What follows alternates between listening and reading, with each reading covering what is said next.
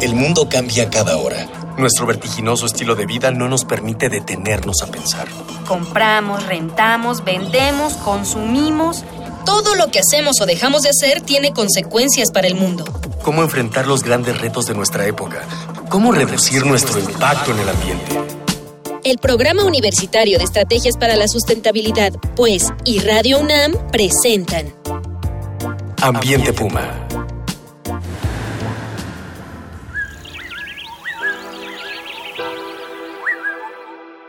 ¿Qué tal? ¿Cómo está? Es un gusto saludarles. Soy Mireya Imas, directora del Programa Universitario de Estrategias para la Sustentabilidad de la UNAM. Y como siempre, le doy la más cordial bienvenida a este su programa Ambiente Puma. Voces, ideas y acciones sustentables. La semana pasada estuvimos platicando con eh, Omar Arellano, doctor en ciencias trabaja en la Facultad de Ciencias de la UNAM y es miembro del Sistema Nacional de Investigadores, sobre la ecología de los ríos y su importancia. Y bueno, pues hoy vamos a seguir charlando de ello, pero antes, y como es tradición en este programa, vamos a escuchar primero las voces de las y los jóvenes universitarios a quienes les preguntamos en esta ocasión cómo crees que afecta al ecosistema la contaminación de los ríos.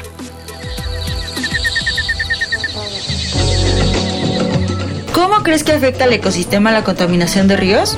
Pues afecta bastante debido a que como es un recurso que constantemente usamos, pues es un recurso que se va desgastando poco a poco y entonces también tiene un efecto de bola de nieve porque la contaminación de un río no solo afecta al lugar donde se contamina, sino de que se va propagando a lo largo del medio.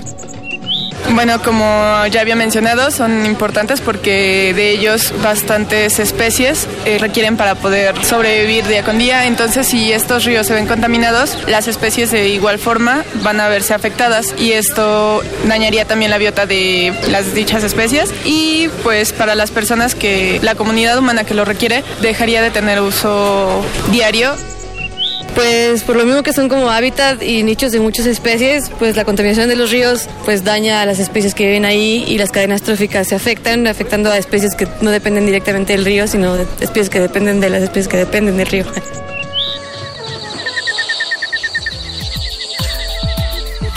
Y bueno, pues sí, las cadenas tróficas nos recuerdan las chicas de la Facultad de Ciencias. Explícanos un poquito de qué hablamos cuando hablamos de cadenas tróficas y, cuál es el papel de los ríos en, el, en este caso.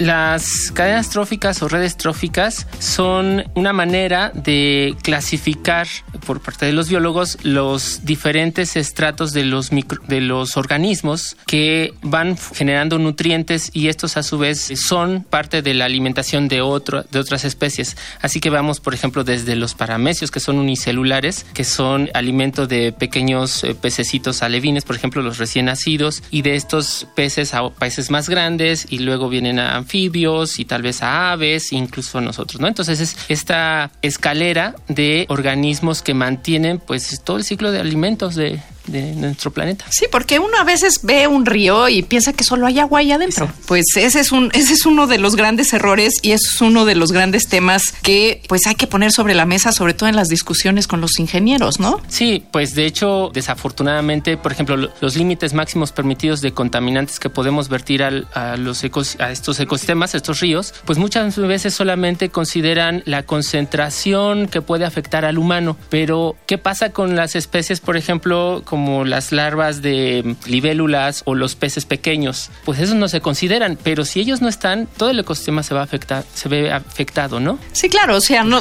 no podemos seguir basando nuestra defensa o nuestra protección de los sistemas solo en nosotros, porque si no nos hacemos cargo de que somos una especie más, quizás un poco irruptora del sistema, pero una especie más, con esta soberbia antrópica, pues no vamos, no vamos a atender, atender los problemas. ¿Cuáles son los ríos más contaminados que tenemos en el país? En el país, nuestros ríos más contaminados son los que se encuentran en el centro del país, que además es donde la mayor cantidad de mexicanos viven, que es este los estados a partir de la Ciudad de México, todos los estados de Michoacán, Guerrero, este Puebla, Tlaxcala, Veracruz, etcétera. Tenemos ríos muy fuertemente contaminados como el río Santiago, que está allá por el lago de Chapala, el río Lerma, que nace este precisamente aquí en el estado de México, el río Atoyac, que está entre entre Tlaxcala y Puebla, el río Tula, que está en Hidalgo, el río Coatzacoalcos es particularmente importante porque pues es un río que recibe descargas no solamente de la industria y las ciudades, sino también este, de la industria eh, petrolera, el río Blanco, etcétera. Son, la verdad es que en el tema de contaminación de, cuerpos de agua, los del centro están fuertemente contaminados. Lo peor de todos es que todos ellos, estos ríos que nacen aquí en el centro del país, drenan hacia las costas. Y precisamente nosotros hemos hecho algunos estudios para evaluar la contaminación que se encuentra en los ríos que son transportados hasta las lagunas costeras. Y hemos encontrado tristemente que incluso algunos contaminantes pueden alcanzar hasta 10 metros de distancia de la línea de costa y 10 metros de profundidad, particularmente de algunos tipos de agroquímicos que se utilizan en las zonas agrícolas. Sí, como, como decías en el programa primero, ¿no? Son los veneros. Sí, exacto. ¿no? Son las venas que están irrigando y pues si la vena está contaminada, pues va contaminando por donde pasa. Sí, exacto. Y después el problema es que todo está concatenado. Entonces tenemos problemas de, de deterioro ecosistémico en estos cuerpos de agua, en los ríos, que algunos, el nivel de contaminación es tan alta que incluso están afectando a las poblaciones humanas, ¿no? Toda la gente que vive eh, a la orilla de los ríos. Pero también las zonas pesqueras y también las zonas productivas. De hecho, algunos cuerpos de agua ya ni siquiera se utilizan para riego porque es tal el grado de contaminación de estos ríos que no se utilizan, por ejemplo, el río Atoyac. ¿Se están haciendo cosas para sanear estos espacios? ¿Hay realmente una apuesta institucional desde, puede ser nivel de municipio hasta nivel estado, nivel nación? Porque hay muchos de estos ríos que pasan no solo por un municipio, sino por varios, y no solo por un estado, sino por más de uno. y luego siempre se echan la culpa, no es que son los de arriba. Los de arriba, sí, y el problema es eso. Primero, estos ríos no tienen fronteras políticas como, como nosotros hemos decidido eh, distribuir al territorio. En la década de los noventas hubo acciones decididas para restaurar el río Lerma, por ejemplo, y hubo cierta reversión del nivel de contaminación. Actualmente, así de manera muy clara, yo no veo que se esté atendiendo este problema. Lo que ha generado es que las comunidades, las poblaciones preocupadas por la situación en las que están viviendo y mucho porque se están afectando la salud, recurren a dependencias internacionales o dependencias como la Comisión Nacional de Derechos Humanos, en donde ponen denuncias y estas denuncias generan recomendaciones hacia los gobiernos y entonces los gobiernos pues responden pues de manera este generalmente de, de defendiéndose, ¿no? Defendiéndose, sí. En lugar de resolver el problema. En, en, lugar de resolverlo. Que a lo mejor ni siquiera lo están generando ellos, aunque que puede haber omisión de la autoridad en la verificación, en sí, etcétera. En el funcionamiento de plantas de tratamiento, en la verificación de que se cumplan las normas ambientales para quienes están descargando sustancias químicas, incluso para la parte de comunicación y educación ambiental de las comunidades para que ellos, las mismas comunidades. Sean garantes. Sean garantes de, de que se Sí, eh, habría que empoderar a las comunidades sí. de manera que, si bien el Estado mexicano no puede estar en todos los puntos donde hay problemas de contaminación en los ríos, la gente sí, la gente podría ser la mejor garante de estar verificando que eso ocurre en muchos países del mundo. Son los pobladores los que son responsables porque, bueno, les afecta directamente a la salud de, la gente que está. Yo sé que estuviste metido en el tema del derrame de tóxicos en, en Bacanuchi en el sí. río Bacanuchi. ¿Qué experiencia tomas de ahí? ¿Cuál es tu reflexión? Primero estuve de manera como independiente a, a, las acciones que hizo el gobierno. O sea, fui como observador y como alguien que se interesa en estos temas y poder ver diferentes aspectos. Lo primero que me llevo de experiencia es que es muy diferente la contaminación por una emergencia ambiental que la contaminación del día a día. Pues bueno, yo lo que me encontré es que precisamente la que impacta más y de largo plazo son, es, la, es la del día a día, la que des, los contaminantes que sobre nuestros ríos y que han ido deteriorando ese cuerpo de agua y que es muy complejo. Y que muy se costoso. ve menos. Sí, que se ve La menos. otra es como más obvia, genera reflectores. Exacto, de hecho ver el, el, río Sonora de color naranja, rojo, eso impacta. De tal manera que todas las instituciones responden ante esta emergencia ambiental tratando de mitigar y solventar los problemas y, y como tú dices, a veces echándose la bolita de que tú fuiste y que...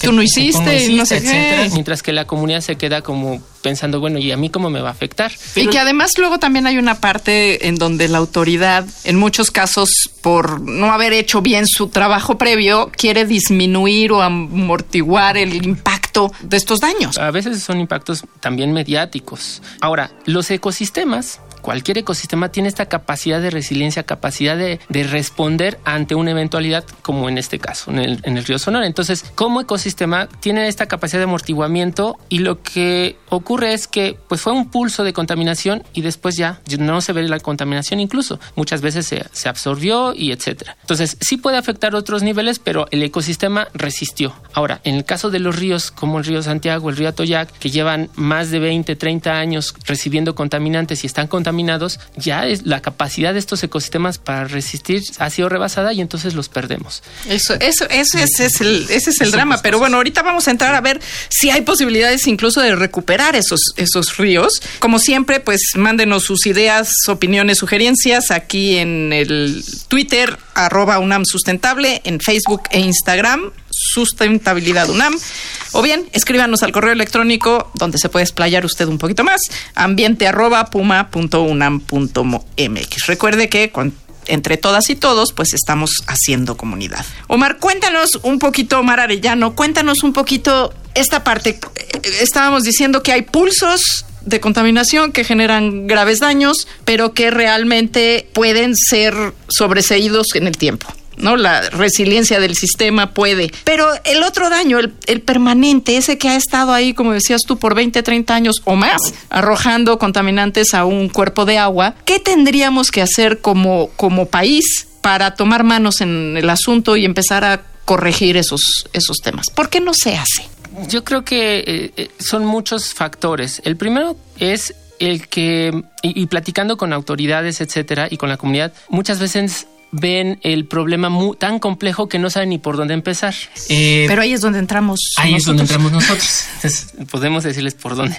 Luego, por el otro lado, eh, los costos. El costo de, de, revertir la contaminación de un cuerpo de agua, un río, que es de, de, de pues, por ejemplo, el, el, el, río Santiago que nace del, del, de la del lago de Chapala y sale hasta Nayarit, pues la verdad es que es un costo tremendo para los municipios, para los, es, los estados mismos. Sin embargo, eh, me parece que el factor el más importante es las ganas de hacerlo. ¿El costo de la inacción no es más es caro que el costo caro. de la acción? Conforme van pasando los años, más caro se va haciendo el asunto. Porque incluso hay temas ya de salud humana, ¿no? Sí. En esto, en este, en particular en este río. Sí, nosotros empezamos a ver que el problema de insuficiencia renal en, son, en comunidades cercanas a los ríos contaminados es alta. Y no solamente ya es eh, insuficiencia renal, también tenemos algunos efectos. Eh, eh, como les llamamos clúster, este, grupos, grupos de, eh, de, personas que están padeciendo leucemia, por ejemplo, a consecuencia de los contaminantes que están presentes en los ríos. Eh, la respuesta, desafortunadamente, a veces puede ser, ah, pues vamos a entubar el río y santo remedio, pero no. No, porque además ese río eventualmente va a ir al Exacto, mar. Va a llegar al mar. Eh, entonces, lo que tenemos que hacer es... Tapémoslo para no verlo, ¿no? Sí, no para no verlo. Y, y, y, y, bueno, la cosa es que revertir la contaminación del, de un río no es eh, algo que no se pueda hacer. Se ha, se ha hecho en otros países. En, Europa se recuperaron muchos ríos, el Támesis, el, el Turín, el río eh, Sena, por ejemplo. En Corea del Norte y Japón eh, últimamente han tenido unas experiencias muy, muy interesantes de recuperación de ríos contaminados. Incluso en Corea del Norte eh, se recuperó un río urbano este que además estaba entubado y además sobre él estaba un segundo piso. Entonces tiraron todo sí, eso. Pues sí, o sea, la verdad es que cuando hay voluntad cuando se hay puede. Voluntad, o sea, la puede. información, el conocimiento la científico, tecnológico ya están, ahí. ya están ahí. Este, Omar, pues ya dijiste por qué no hay pretexto para hacer las cosas y rescatar los ríos de nuestro país. Eh, y bueno, pues hemos llegado al final de esta emisión. Oh, se va volando. Sí, sí va aquí, aquí nos cambian. Yo creo que allá en cabina Miguel y, y, Miguel le están moviendo el reloj ahí rapidísimo. bueno, pues muchísimas gracias, doctor Omar Arellano, por habernos acompañado en esta emisión. Este, y bueno, como siempre, agradezco la presencia de Miguel Alvarado en la producción, a nuestro equipo de educación ambiental y comunicación, Dalia Ayala, Miguel Rivas, Daniela Chirino, Cristian Barroso y Víctor Piña. Esta fue una coproducción de Radio UNAM y el Programa Universitario de Estrategias para la Sustentabilidad, con apoyo de la Dirección General de Divulgación de la Ciencia, quien amablemente nos facilita sus cabinas. Le invitamos el próximo programa para que nos acompañe con otro tema más, para seguir reuniendo aquí voces, ideas y acciones sustentables en ambiente puro. Hasta la próxima. Una pequeña acción. Un cambio de actitud. Nuevos hábitos. Y nuevas formas de entender y relacionarnos con el mundo. Paso a paso. Aportamos un granito de arena. Para construirnos un futuro. El Programa Universitario de Estrategias para la Sustentabilidad, pues, y Radio UNAM presentaron Ambiente Puma.